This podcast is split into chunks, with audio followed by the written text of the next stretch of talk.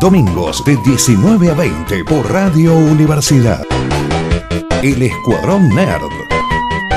Un programa lleno de infos sobre la cultura pop.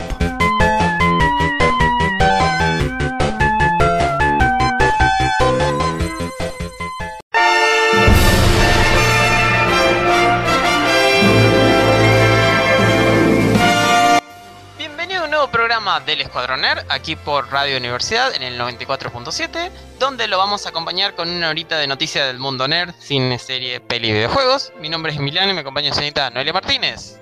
Hola Emiliano, ¿cómo estás? Todo bien, ¿no, eh? Y también acompaña el señor Sebastián Richard.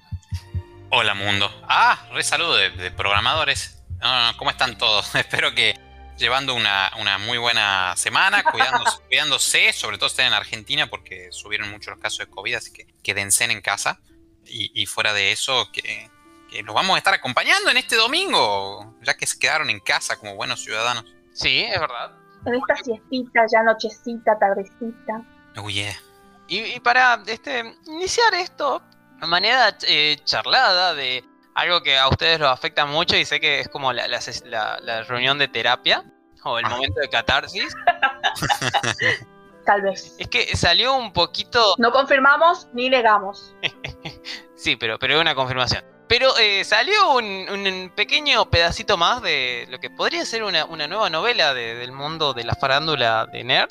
Es que Henry Cavill también dio como por cerrada la puerta de volver a ser Superman. No solamente Warner, como estuve contando la semana pasada, o la anterior a la semana pasada, de que Warner en el día del cumpleaños del actor dijo, ¿saben qué? Henry Cavill nunca más va a ser Superman, o no va a volver a ser nuestro Superman para la Liga de la Justicia.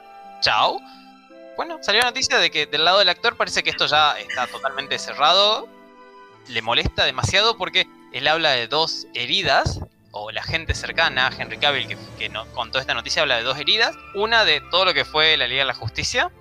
Eh, ahora, obviamente, todo el mundo sale a patearle a alguien que, a, a un- que está caído. Pero eh, contaron de que la Liga de la Justicia, junto a Joss Whedon, fue un desastre de filmación. eh, todo lo que hizo Joss Whedon estuvo totalmente mal, trató a todo el mundo mal. No digo que no sea cierto, pero es momento más sencillo de culparlo y no cuando estaba sucediendo todo esto. Y el otro tema por el cual está molesto con Warner es que aparentemente Warner Bros. Eh, algo que Noé nos había contado el año pasado, de cuando se estaba haciendo la charla para ver si Superman iba a continuar o no, perdón, si Henry Cavill iba a continuar siendo Superman o no, es que mm, eh, Warner Bros. filtró parte de lo que sería el contrato de Henry Cavill y de lo que estaba pidiendo para ser Superman, como para darle un poquito de presión y que sea un firma ahora y, y deja de joder. Vaya. Solo quiero decir que en este momento eh, se acaba el programa. Adiós. Cerremos todo, bajemos perchana coyote. No de nuevo. Sí, No, porque nuevo, la Warner había dicho, eh, la Warner había dicho que solamente iba a volver a ser Superman, o sea, lo que ellos decían por lo que él pedía y demás, iba solamente a ser Superman en las películas que ya estaban hechas, ponele onda de que sí, el director de Shazam quería, necesitaba a un Superman, lo, eh, Henry Cavill lo iba a hacer, pero no iba a haber una nueva película. Era como que si hubiera, si por ejemplo una de las películas de Wonder Woman necesitaba un Superman, él iba a estar, pero no iba a haber una película nueva, lo cual era una verdadera estupidez. Es como decirle, bueno, sí, pero esto nada más. ¿Porque cobraba mucho o por alguna otra razón? La verdad que no sé, porque ustedes vieron y nosotros vemos cómo es Henry Cavill, de super, super caballero, un tipo de que... Un. Él, él- es como... Es como bombón, eh, más caliente, me pone más caliente que el sol del verano. He doesn't kiss and tell. él, él no ve se cuenta, digamos. Él, él simplemente no, no dijo nunca nada, este, pero posta, no, no, no, no, se, no se escuchó muchas cosas del lado de él, pero sí sabemos de que él fue uno de los grandes impulsores detrás del, del Snyder Cut, por ejemplo, porque él tiene Mm. una gran relación con John Snyder y con la familia de Snyder. Entonces él directamente como que no dijo nada, ni siquiera dejó mal a la Warner, no habló mal de la Warner, sino de que él quedó en silencio y uno para decir, ay, bueno, pero él, él dejó que estos rumores, no, no, no, no, no, para nada, digamos, en ese sentido. La cuestión es de que no sé, no sé a dónde quiere ir la Warner, no sé qué espera, o... pero sinceramente ya se venía viendo esta cuestión de que lo iban a sacar. Ujú. Yo por algún motivo lo único que me enteré de Henry Cavill esta semana fue de que había salido a defender a su nueva pareja porque la gente se puso muy triste de que tenía pareja.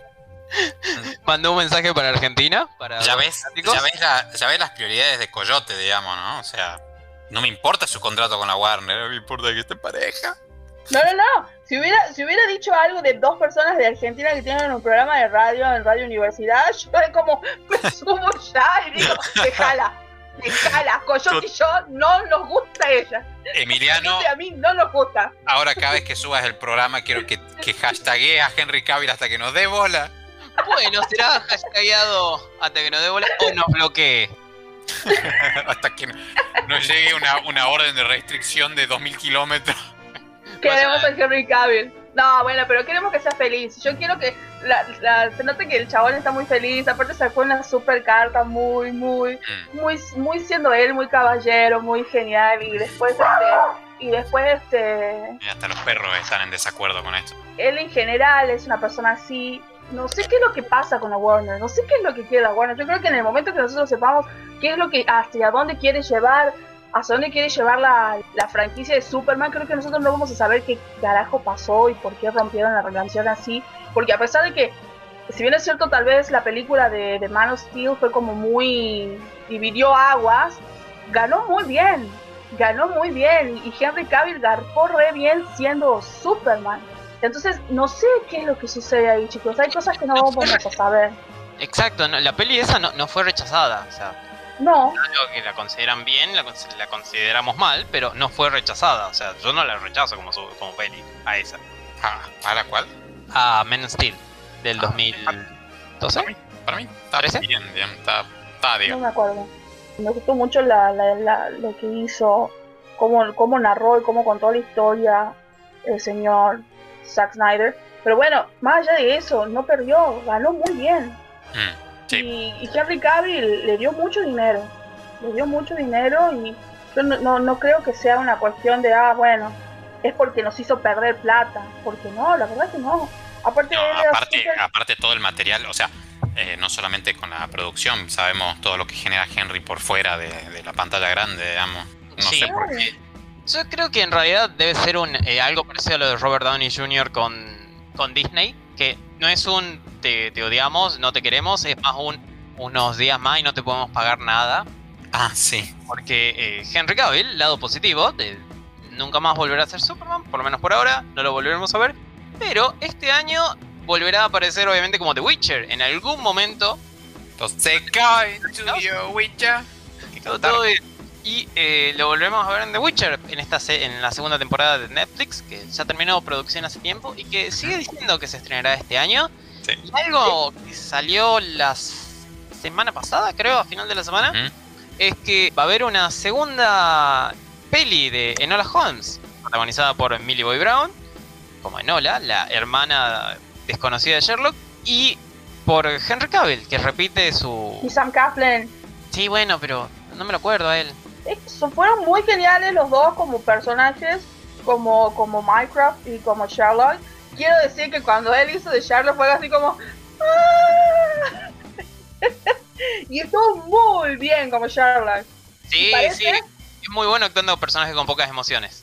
Y parece de que en esta, en esta segunda peli va a haber más interacción entre Sherlock y Enola. Así que Ojalá. La, la verdad que ojalá. Eh, hay un datito de color acá, es que la segunda peli de, de Nola va a estar principalmente distribuida en el mundo por Netflix y no por eh, Warner Brothers, que era uno de los que estaba antes. Así que... Que quizá tenga algo que ver con el lío que voy a contar en un rato de la Warner. Ah, mira, puede ser.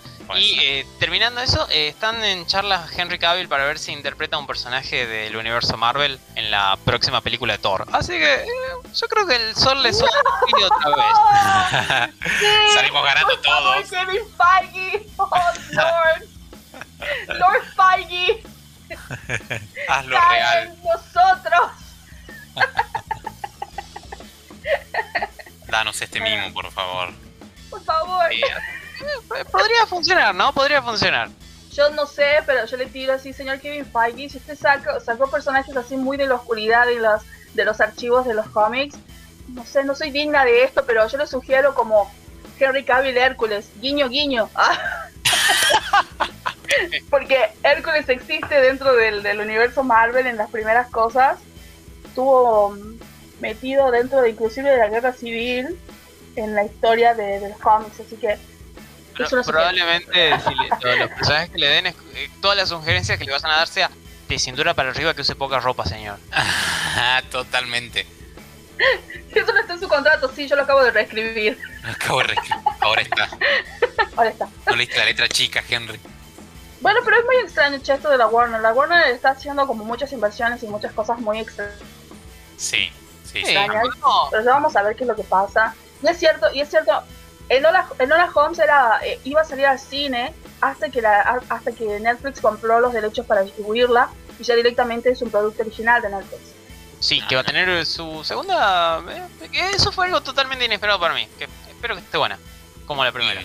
no la vi todavía hecha la primera, podría vérmela esta, esta semana. Está interesante, está linda. Mm. Granola está buena. Granola. Niños, compañeros de Grupo Nerd, les quiero traer algo así como dijo el señor Emiliano, que posiblemente en un ratito tengamos que ir al corte, pero les traigo algo para que hablemos porque me parece que a esta altura ya los tres vimos Jupiter's Legacy. Y tengo sensaciones encontradas con esta serie, pero lo que me gusta es de que salió una serie que no es ni de DC ni de Marvel, que trajo la identidad del superhéroe, la problemática del superhéroe a este mundo en el que estamos muy, muy superheroizados. Sí. y me, gustó, pero también a la, vez me dio como bronca porque siento como que hay muchas preguntas que tengo y que nunca me respondieron ninguna. Y siento como que vi dos series.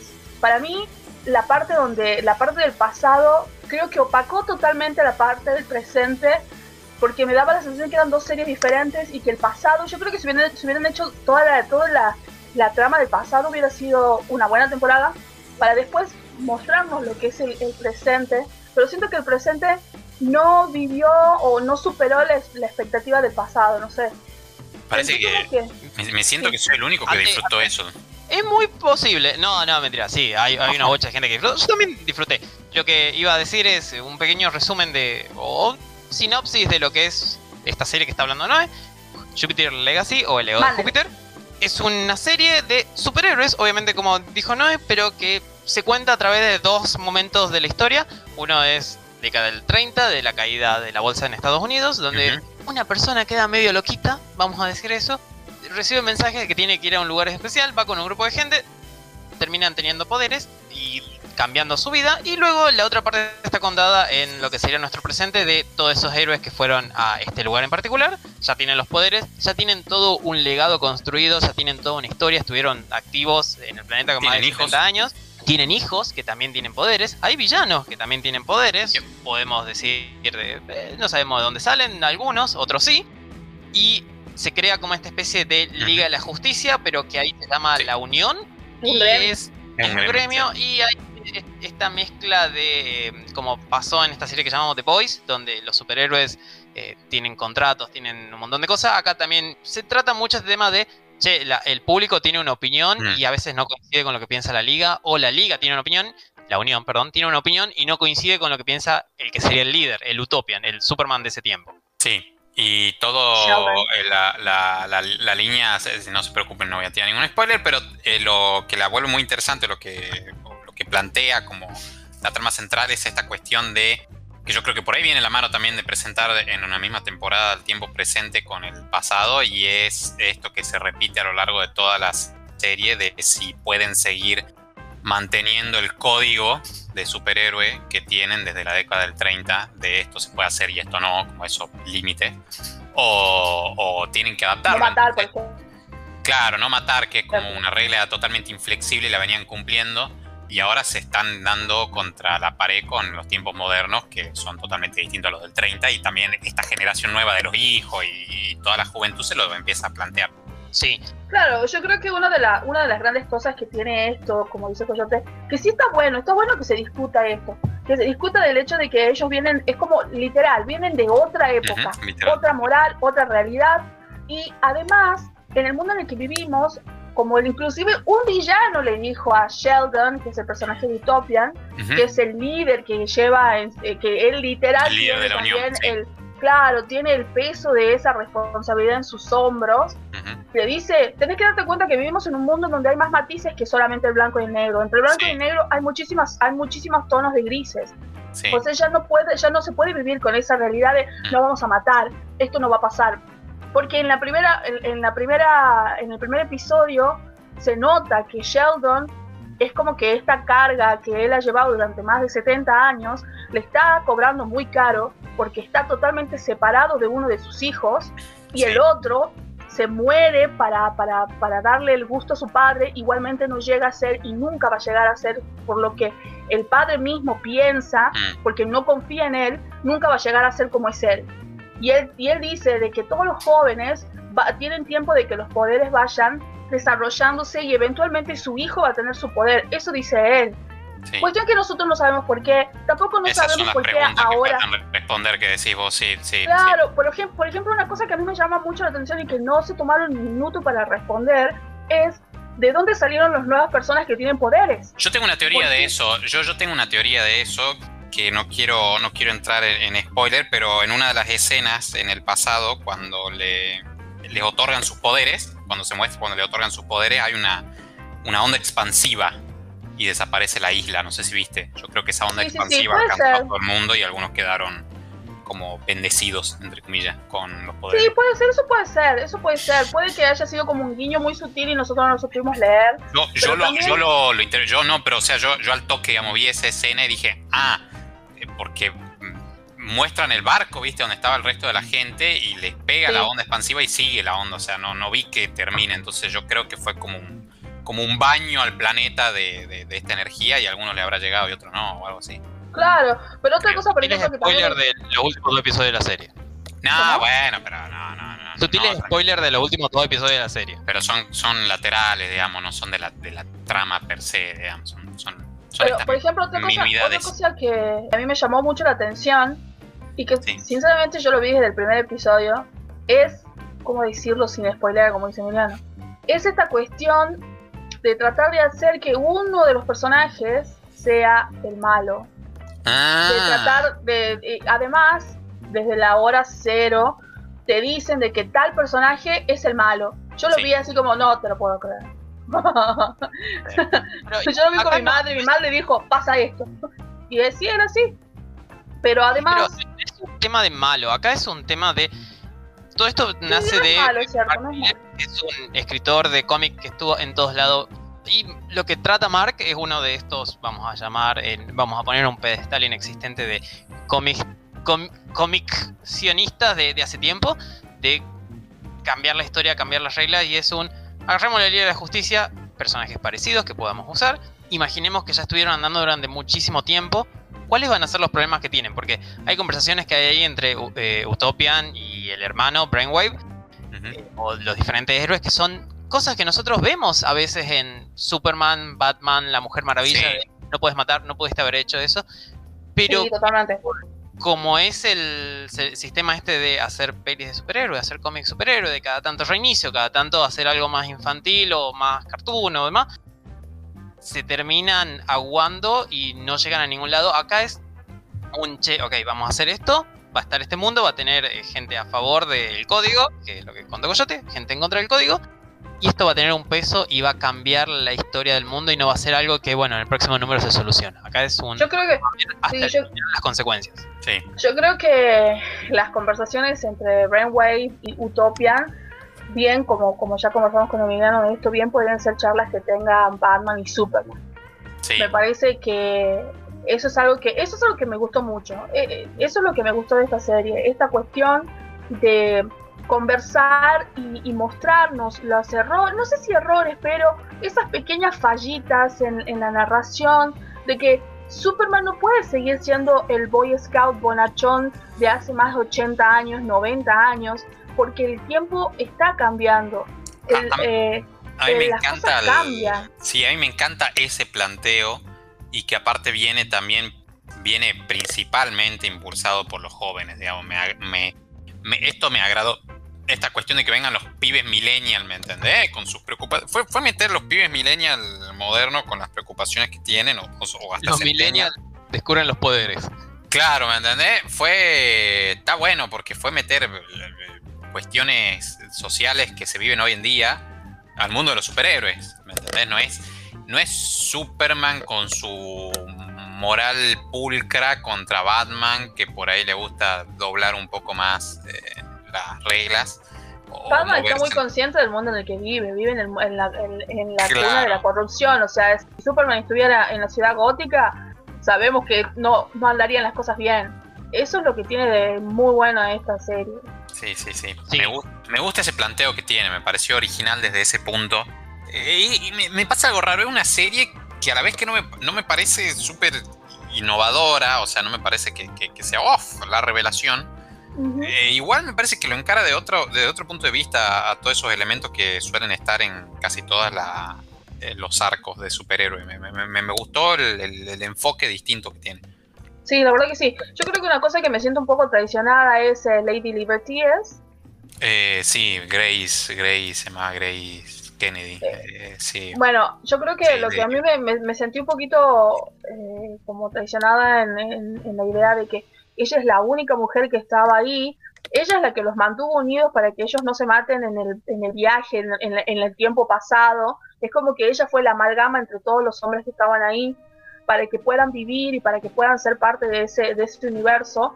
Y eventualmente en el futuro ella no tiene ninguna agencia, no tiene, no tiene más que, ay, no le digas así a tu papá, no seas injusta, sé buena con él. ¿Entendés? Como que ella simplemente siguió estando una mujer que tiene tanto poder como el esposo, sigue estando subordinada a él, está al lado de él y sigue siendo casi la ama de casa. En por realidad, en realidad me parece perfectísimo, pero porque justamente estamos hablando de estas tradiciones que les está costando soltar de la época del 30, y seamos realistas, en el 30 era más o menos ese el estereotipo de, de- de- de parejas. Sí es medio chocante porque lo vemos en el 30 que ella era toda una tipa más Claro. liberada, claro, más liberada, más crítica del status quo, incluso crítica del machismo y demás pero de alguna forma a mí me pareció un refuerzo de, de esta cuestión de la crítica a las viejas formas, Puede eh, ser. porque la tenés por el otro lado la hija, que nada que ver, ¿me entendés? Que es esta que, que choca con la familia.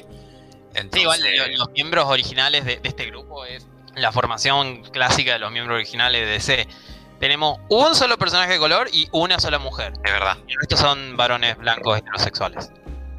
Sí, sí, sí, tal cual, Sí, tal cual. totalmente. Sí, yo, yo me lo tomé por ese lado también a lo de, a lo de Grace, sí lo noté como a, a la, a la crítica que hace Noé, pero me la tomé también como parte de toda esta, esta intención de poner en contraste las viejas formas con las nuevas, la verdad. Sí, bueno, pero la actitud que tiene Utopian referido a prefiero que me maten a superhéroes antes que los superhéroes maten a un villano. Es evidente que su visión está totalmente teñida.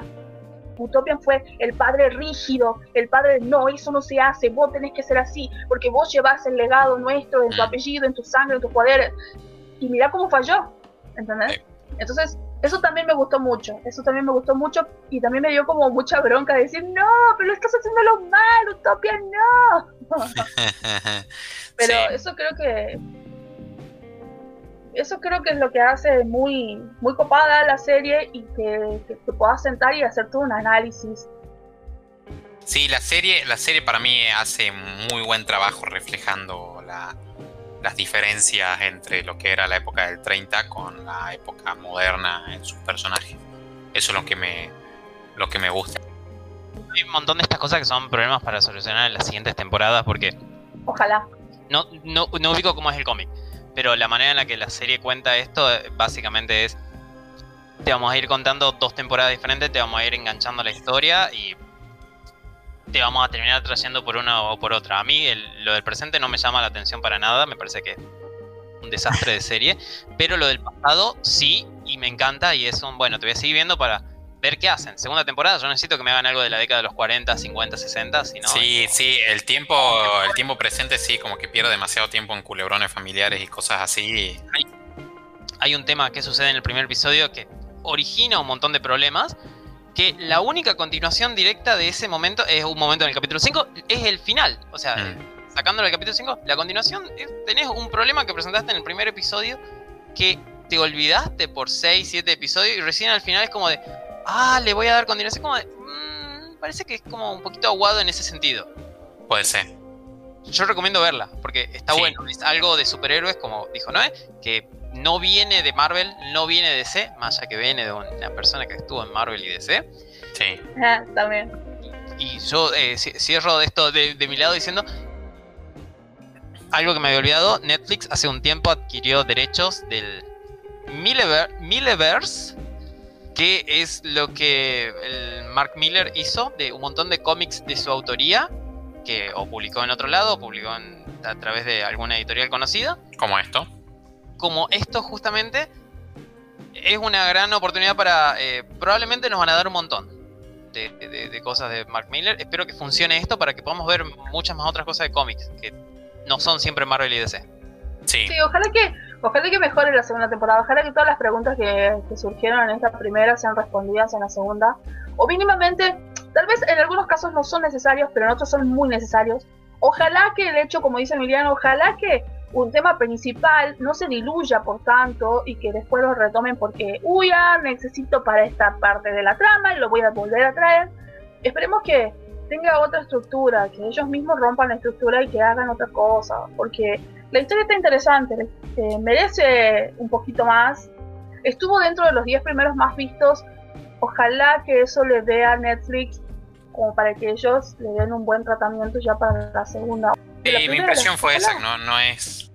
No es un game changer la, la serie, pero sí me pareció bastante original y en cómo trata la- los temas.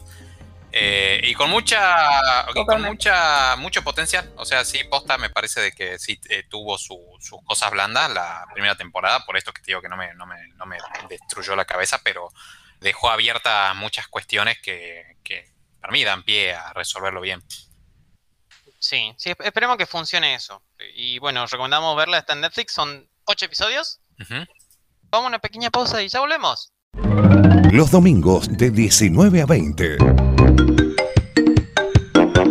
Todo lo que necesitas saber de cómics, pelis, series, libros, videojuegos. En el Escuadrón Nerd por Radio Universidad.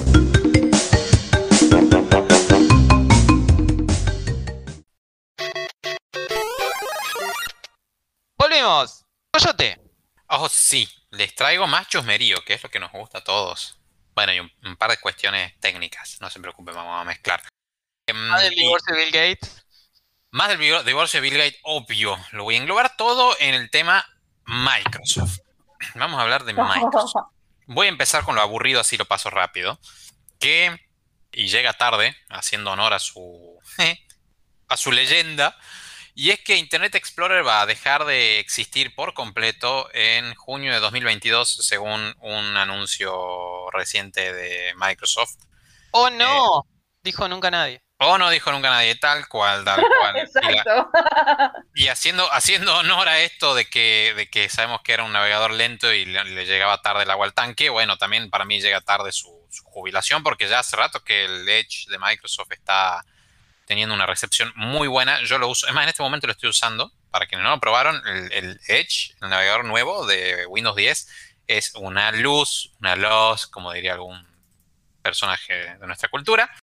Así que bueno, eh, vayan despidiéndose de, de Internet Explorer, aunque asumo que ya todos se despidieron. Es más, O, o asumo- Chrome, o Firefox, o Edge, justamente. Sí, sí, u Opera. Eh, Ah, ok. Bueno, hay, hay varios. Es más, hay navegadores ahora que supuestamente por usarlos te generan criptomonedas, bueno, etc. Y la otra novedad de Microsoft, también así la tiro al pasar, es que para todos los distraídos, que asumo que es la mayoría de la población, es que Microsoft estaba trabajando en un, en un sistema operativo nuevo, Windows 10X, se iba a llamar. Ah, mira. Ok. Yes. Bueno, fue oficialmente cancelado. Iba a tener un enfoque bastante... Era Sí. como, ustedes lo querían, pero no. sí. ¿O habla muy bien de Windows 10? ¿O habla muy mal de, de ese?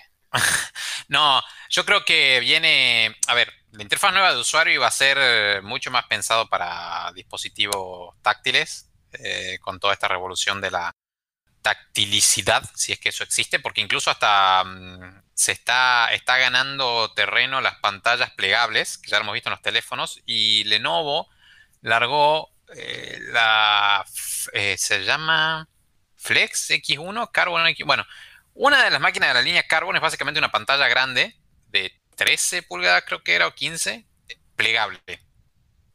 y es una computadora con Windows 10, con hardware de computadora. Un concepto totalmente flipante que lo adoro. Me encantaría tenerla, pero sale medio millón de pesos en Argentina, así que no la voy a Ah, tener. Sí. Bueno, cuestión de que el Windows 10X iba a estar bastante más orientado a la parte móvil, algo que ya intentó Microsoft con Windows 8 y todos sabemos cómo terminó eso. Por lo que yo creo que un poco pensando en eso, dejaron de lado la idea y también que Windows 10 evolucionó bastante bien, sobre todo por el lado del gaming. Pasando a la parte que nos gusta de chusmerío de Microsoft, sí, seguimos con el divorcio de, Bill, que terminó de renunciar a la junta de Microsoft. Recordándoles a nuestro público, Bill había vendido la mayor parte de sus acciones y se había quedado con un pequeño porcentaje, además de haber renunciado a ser el CEO y el, presidente, pero mantenía, obviamente, su voz dentro de la junta de inversores de, la empresa. Bueno, dejó la junta también. Todo detrás del divorcio que, recapitulando, ya venían divorciándose bajo poncho de manera bastante civilizada. Sabemos que también Melinda andaba medio descontenta porque habían cierta, ciertos vínculos con Jeffrey Epstein. Nada, o sea, nada apunta por ahora de lo que haya que haya estado involucrado en alguna de las atrocidades de Jeffrey Epstein, pero bueno, ya que te hayan visto alguna vez compartiendo un café con ese personaje, medio que te toca. Y bueno, y ahora parece que hay otro rumor de que habría tenido algún romance con Ep- Epstein. Con alguien ahí de la empresa, quizá mientras estuvo todavía casado. Así que mm, empieza a destaparse la olla. Abrió Eh. un navegador de incógnito, Bill, me parece.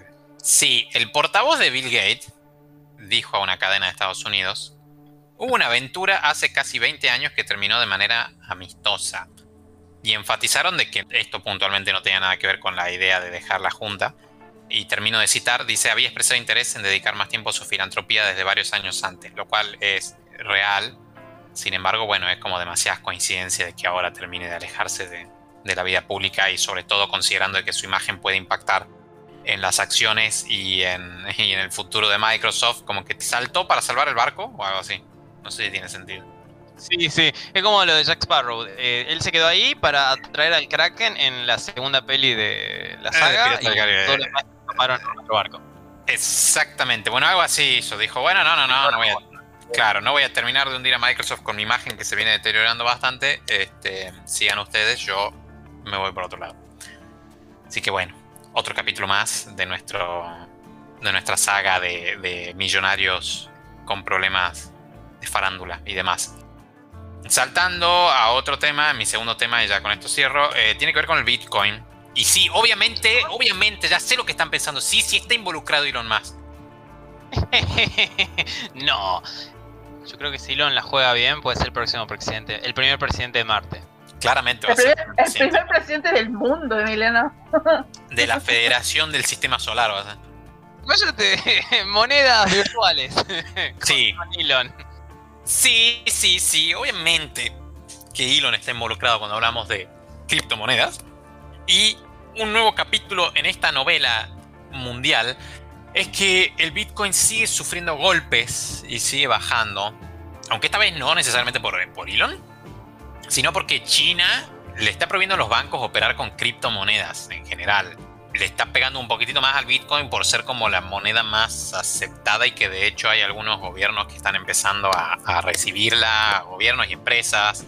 Es más, Mercado Libre está empezando a recibir Bitcoin. Recordemos que Tesla había empezado a recibir Bitcoin, eh, que hace poco terminó diciendo que mejor no, por la huella de carbón que, que emite. Guiño, guiño, compre, compre Dogecoin.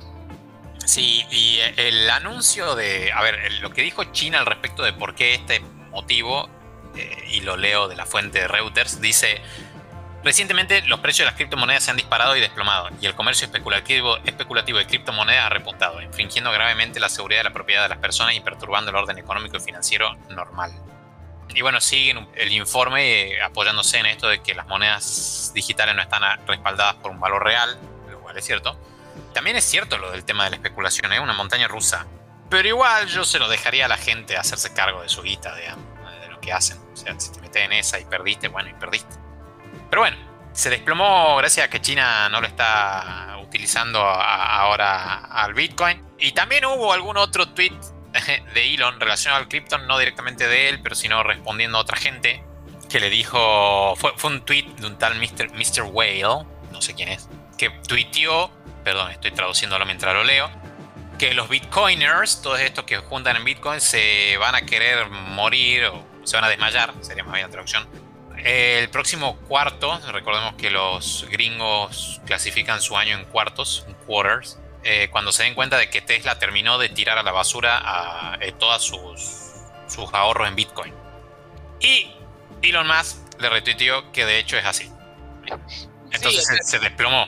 Y después hubo otro, después que se desplomó, hubo otro tipo mostrando el gráfico de cómo se desplomó el Bitcoin y Elon Musk salió diciendo, para, para aclarar la especulación, Tesla no ha vendido su Bitcoin ah, mira, pero eh, dijo otra cosa. Yo entendí eso de tiró a la basura todos sus bitcoins. Lo dijo, lo dijo, pero lo dijo en broma. El tema es que no puso ni guiño ni guiño ni nada. Entonces lo, dijo, entre comillas, en broma. Se cayó los bitcoins y después tuvo que salir a decir, eh, para aclarar la especulación, no vendíamos, no vendimos nuestros bitcoins. Mira, wow. Eh, vos pones bitcoin en Google y te tira un una, línea temporal de qué pasó en el último tiempo. Y es una montaña rusa. Y una montaña rusa, pero eh, entre el 11 de mayo, 12, 13, esa semana que creo que Elon estaba hablando de, Dogecoin, bajó casi mil pesos. O sea, actualmente un Bitcoin sale 3.400. En esa última semana de mayo, estaba 5.300 cada Bitcoin. Sí. 2.000 pesos menos en dos semanas. Hoy un Bitcoin equivale a 3.768.908 pesos con 22 centavos, pesos argentinos. Sí, señora, se compra un auto de buena gama con un Bitcoin. Corrijo, bajó 2 millones. Sí. Entonces, mala mía, mala mía, bajó 2 millones en dos semanas. Sí. Un poquito menos.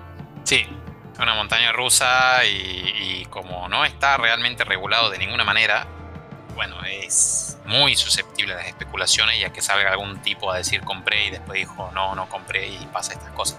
Y hablando de Dogecoin, yo estoy segurísimo de que Elon Musk está minando, no en el sentido de, minar la moneda, sino de, dinamitar el Bitcoin en favor del Dogecoin, porque mm, oficialmente está trabajando con eh, sus desarrolladores para que Tesla acepte Dogecoin. O sea, no acepta Bitcoin, pero va a aceptar los Dogecoin. Y lo expresó en un Twitter que puso trabajando con los desarrolladores de Doge y los suyos obviamente para mejorar el sistema de transacción que es, promisorio, potencialmente promisorio. Eh, queda, yo creo que queda más que claro las intenciones de Elon. Debe tener una torta de inversiones de Dogecoin, se hace el distraído. Pero es muy gracioso como una moneda que salió medio en joda realmente medio, muy en joda, está actualmente siendo una de las inversiones más rentables. El ser humano no deja de sorprenderme. Sí, es una cosa de, salió de un meme, era como, era chiste y quedó. Es la mejor definición de eso. Es, como cuando te dicen, cuando le presumís a alguien y te dice es broma, pero si quieres no lo es. Algo así, ¿me entendés? Algo así, pero no, acá era broma hasta que de pronto era como, che, mira, parece que no era broma, ¿no? Sí, te juro, es tremendo. Yo realmente flipo hay un, episodio de Black Mirror que creo que se llama Waldo, la nación de Waldo, no, me puedo acordar el nombre. Básicamente es un personaje de ficción que era parte de un... O sea, Black Mirror es una antología, o sea, de cuentos cortos, episodios autoconclusivos de ciencia ficción, normalmente con un giro oscuro. Uno de esos episodios, que había un protagonista llamado Waldo, era un personaje que estaba en un show, imaginemos como Susana, de acá de Argentina, como era ese, de tenés un living y demás, que el personaje este era animado, lo manejaba un cómico y tiraba chistes, se burlaba del empresario y demás. Y a un momento te problemas sociales, empieza a, se pone la capa de como de, bueno, hace los chistes apolíticos, se ríe político. Y empieza a ser tan favorito que se vuelve candidato para ser elegido en esta nación de Pero- corto y eventualmente es, es el, el líder de, es el que gana, o sea, el, el que gana la elección. Es como, era chiste, ¿no? Era un episodio de ficción que no iba a pasar nunca, pero bueno, la economía está está regida por los comentarios en Twitter de Elon Musk Te y de un juro. Posta para mí Elon Musk, Elon Musk termina siendo presidente de Marte o, o de la Federación del Sistema Solar. Va, va a ser él y como le querés reclamar algo, como, dale, mandame un telegrama a Marte y te respondo. Claro, algo así, ¿me entendés? Y bueno, y para cerrar mi bloque, eh, así a la pasada, tema Warner, Warner Brothers. Por un lado, confirmó una vez más, reafirmó de que Dune, la película que está produciendo Villeneuve y basado en los libros de... Uy, me olvidé el nombre del autor, ayúdame, Milano. Frank Herbert. De Herbert, ahí está, lo tengo, que los tengo, los tengo, tengo que ponerme a leer Dune. Van a llegar en octubre de este año, tanto en simultáneo como en simultáneo para HBO Max como en los cines. Y última noticia de Warner que quizá la podemos discutir muy al pasar o escuchar los comentarios de ustedes, la opinión, es que está en este momento sucediendo la fusión entre la Warner Media y Discovery allá en Estados Unidos. Recordemos de que eh, AT&T, la empresa esta de telecomunicaciones, era la mm, propietaria de la Warner Media eh, o de una buena parte y ahora se está funcionando con Discovery, este canal también de ciencia y la idea es mandar un, un- obviamente mandar un servicio de streaming también para competir con los ya existentes. Que quizá explique esto que hablábamos hace un rato de, de las cosas raras que está haciendo la Warner. Me da la impresión de que está hecha un despelote. Sí, sí, yo creo que no, no tienen idea de qué están haciendo, pero eh, este año por lo menos no, no, nos dieron buenas pelis para no ir al cine. O nos van a dar buenas pelis para no ir al cine. Sí, Para poder Sí. ver en casa y no, no arriesgarse. Sí, totalmente, totalmente, sí. Bueno, decía acá la, la nota que AT&T va a recibir 43 mil millones de dólares en efectivo, que son todos títulos de deuda y retención de la Warner Media, y sus acciones pasarán a tener el 71% de la compañía, mientras que los accionistas de Discovery tendrán 29. O sea, AT&T pasa a ser la dueña de la... El, el holding es AT&T los que tienen la Warner, que ahora adquieren parte importante de Discovery y bueno, Sí. la fusiona Son en ese mundo Son financiero. esos que terminaron haciendo lo que es HBO Max, este servicio de, de streaming que, que empezó corriendo desde atrás y que todavía no- nosotros no llegamos a tener, que estamos deseosos de tener, Sí. supongo. Alguien va a pagar lo que sea. que- Sí, sí, sí, sí. Así que bueno, yo creo que eso explica un poco el, el- el actual estado de la Warner, que sí, que publica cosas, en- que manda cosas por un lado, cosas por otro, que si estrena en simultáneo, que si no, que si lo despide a Henry.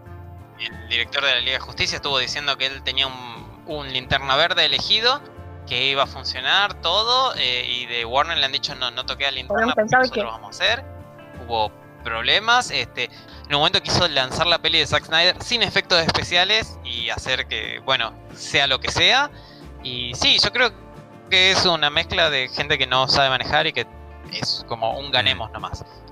Tal vez una de las mayores preocupaciones que tenía Warner en HBO era de que su servicio de streaming no pegó y no, no se hizo de los de las personas, de las cuentas que ellos pensaban de que iba a pasar, que iba a suceder. Como que ellos iban a abrir y que por toda la, la cartera de, de estrenos y, y cosas que tiene tanto HBO como la Warner iban a ser wow. Pero en realidad este, estaban perdiendo y están siguen estando atrás, considerando que Disney Plus salió, como todos decían, no, pero Disney, qué sé yo, pero igualmente Disney está dentro de los tres primeros junto con Netflix, Amazon, Disney y todavía no pueden llegar a eso.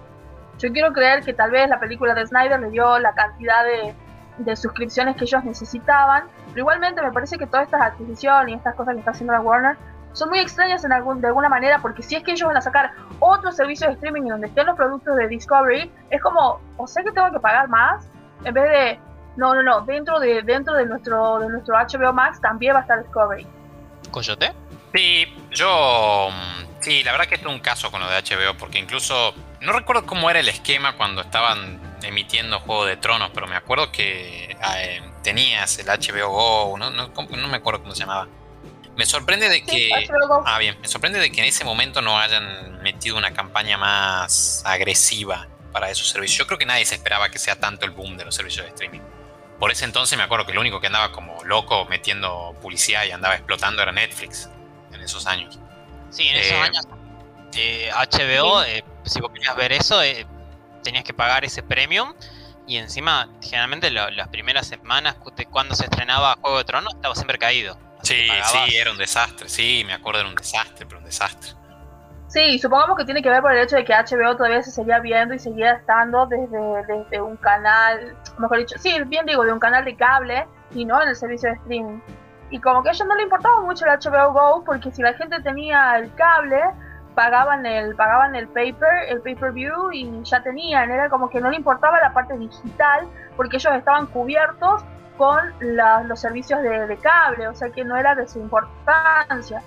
No le importaba tanto eso y además era carísimo, era muy, era horrible, no podías hacer más que una sola cuenta y podías ver un solo dispositivo, no estaba pensado para hacer lo que tal vez ahora son los diferentes sistemas de streaming.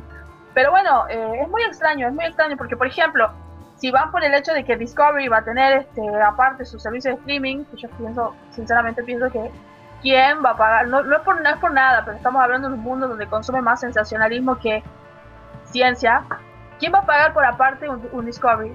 Porque, por ejemplo, Disney tiene aparte, dentro de todas las diferentes, en su catálogo, tiene la sección de, de, History, eh, perdón, no, de Nat Sí, sí, sí, sí, está History también.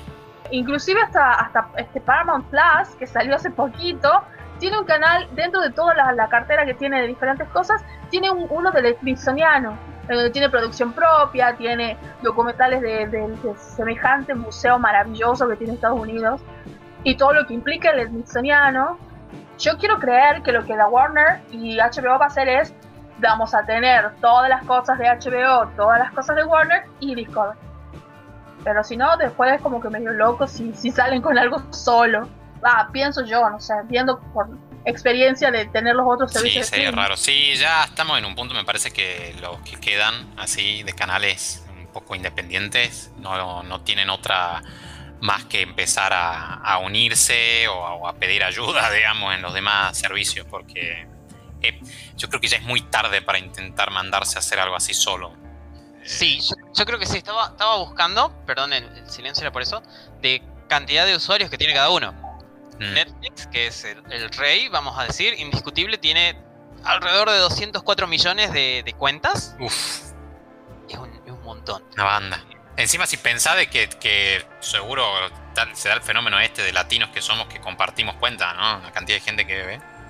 La cantidad de gente que debe ver, sí, sin contar mm. este piratería y demás. Mm. Eh, Disney, que es la que inició el año pasado, voy a decir, más que tal vez está un poquito antes, no importa. El año pasado inició para la mayoría, por lo menos del mundo, tiene 146 eh, millones de, usuarios. Uh, tan loco.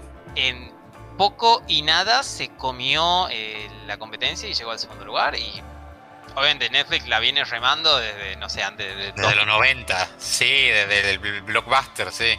Sí, eh, Apple TV es una de estas que tiene alrededor de, creo que 30 millones, 40 millones no es tanto. Porque Apple, TV no está para Latinoamérica. Claro, todavía no se metió en todo el mundo. Sí, pero no, no es un valor despreciable, me parece, por, eso mismo. Eh, Amazon Prime también está con 150 millones, como eh, los, muchachos de Disney. Poco. Y la verdad que sí, yo pensé que podía haber tenido más, pero eh, está a ese nivel. Y lo que es Warner, va, HBO Max, que es lo que te estuvo contando, tiene 61 millones de abonados para final del 2020. Yo supongo que este número debe ser un poquito más grande ahora. No, no estoy encontrando cifra actualizada de, HBO. Y bueno, este, la de Discovery tiene 15, 20 millones. Así que es una linda suma que lo hace subir un, no sé, supongamos 80, redondeemos a, este año. 80 es un lindo número, pero mm. me parece que es un fracaso a comparación de lo que ellos esperaban. Mm. Sí, ahí el único, la única anomalía eh, ahí en lo que sería un crecimiento natural es Disney, pero por el hecho de ser Disney, digamos, que usó todo el peso mediático que ya tiene, y ni hablar de la guita y del lobby, que para mí que hizo también en más de un lugar. Eh, pero si no, meter otros competidores, básicamente lo que tiene lo que hizo Netflix es, como decir, remarla desde abajo y ahora, y Netflix, porque fue pionero un poco en todo esto, o sea, pero ahora, viste, tratar de meterte así de cero, si no son un gigante titánico como Disney, es tenés más chance de fracasar que de que te salga. Y convengamos que los caballitos de batalla de, Disney de Disney es este Marvel y Star. Claro, claro. O sea, Disney, Disney, es más, Disney si quiere podía meterse recién este año, digamos, igual iba a juntar esa cantidad de gente porque tiene demasiado power. No, y como vos decís, imagínate un canal de ciencia que va a querer hacerse así el independiente. No hay chance. Discovery tiene, tiene su, propia, su propia historia y ojalá que lo pongan como tiene que ser dentro del, del servicio ya existente para que no, no sea, no, no tenga desperdicio, porque si imagínate que lo manden solo y fracasa y se cierra Discovery por esto, es como, ¿what? Sería histórico. Sí, no, no, creo que vayan a cerrar. No, no, no cerrar, no. De última van a esa bancarrota, entre comillas, y viene alguien y lo compra y listo. O bueno, tal, vez, tal, vez esa es la idea de, tal vez esa es la idea de HBO y la Warner. La Warner es Disney, por favor, comprame. ya está, ya entendí. sí, te juro. Sí, sí, sí, sí. Yo voy a seguir diciendo que me sigue sorprendiendo de que Disney haya comprado todo lo que compró en el último año con tanta impunidad, digamos. Y que no solo compró... Estamos abiertos a que nos compres Disney. Claro, no, los critico, pero aceptamos la compra. Pero, pero me, resulta, me resulta raro, digamos, porque no compró solamente cadenas de entretenimiento. Tiene también noticiero y cosas así, que ya sabemos cómo mueve eso pública y, y opinión. Entonces, no sé, medio raro. Sí, sí. Pero bueno, así estamos. así estamos. Mejor fin no, puede. Sí, así no puede, mejor cierre. Antes de cerrar, eh, juego gratis esta semana en Epic Games es NBA 2K21 o 2021. Juego AAA de deportes. Ya lo estoy canjeando. Sí, sobre NBA, sobre básquetbol. Tiene todos los equipos que juegan ahí, obviamente. ¿Dijiste básquetbol? Es posible un bot que juega al básquet. Sí, no, es error de, mi internet, pero eh, cualquier error de habla y de pronunciación que escuchen es error de mi internet. Bien. Yo hablo mejor en la vida real. bueno, está bien. Está el juego gratis para descargarlo, en, eh, canjearlo en Epic Game. Jueguen cuando a ustedes se les ocurra, pero lo pueden descargar. Triple A, creo que cuesta 15, 20 dólares, o sea, triple A de deportes vale la pena totalmente. Se está rejugando Epic Games con esto. Ayudémoslo a, que tenga más usuario o vaya a la banca. Por favor, chicos, ya les contamos en otro programa la cantidad de guita que vienen poniendo en regalar unos juegos. Vayan y agradezcanselo. Canjeándolo y llevando a la, compañía a la pérdida. Pero bueno, nosotros fuimos al Escuadroner, así que volvemos la semana que viene aquí por Radio Universidad 94.7. Que la fuerza acompañe. Chao. Larga vida y prosperidad. Adiós. Adiós. Boop!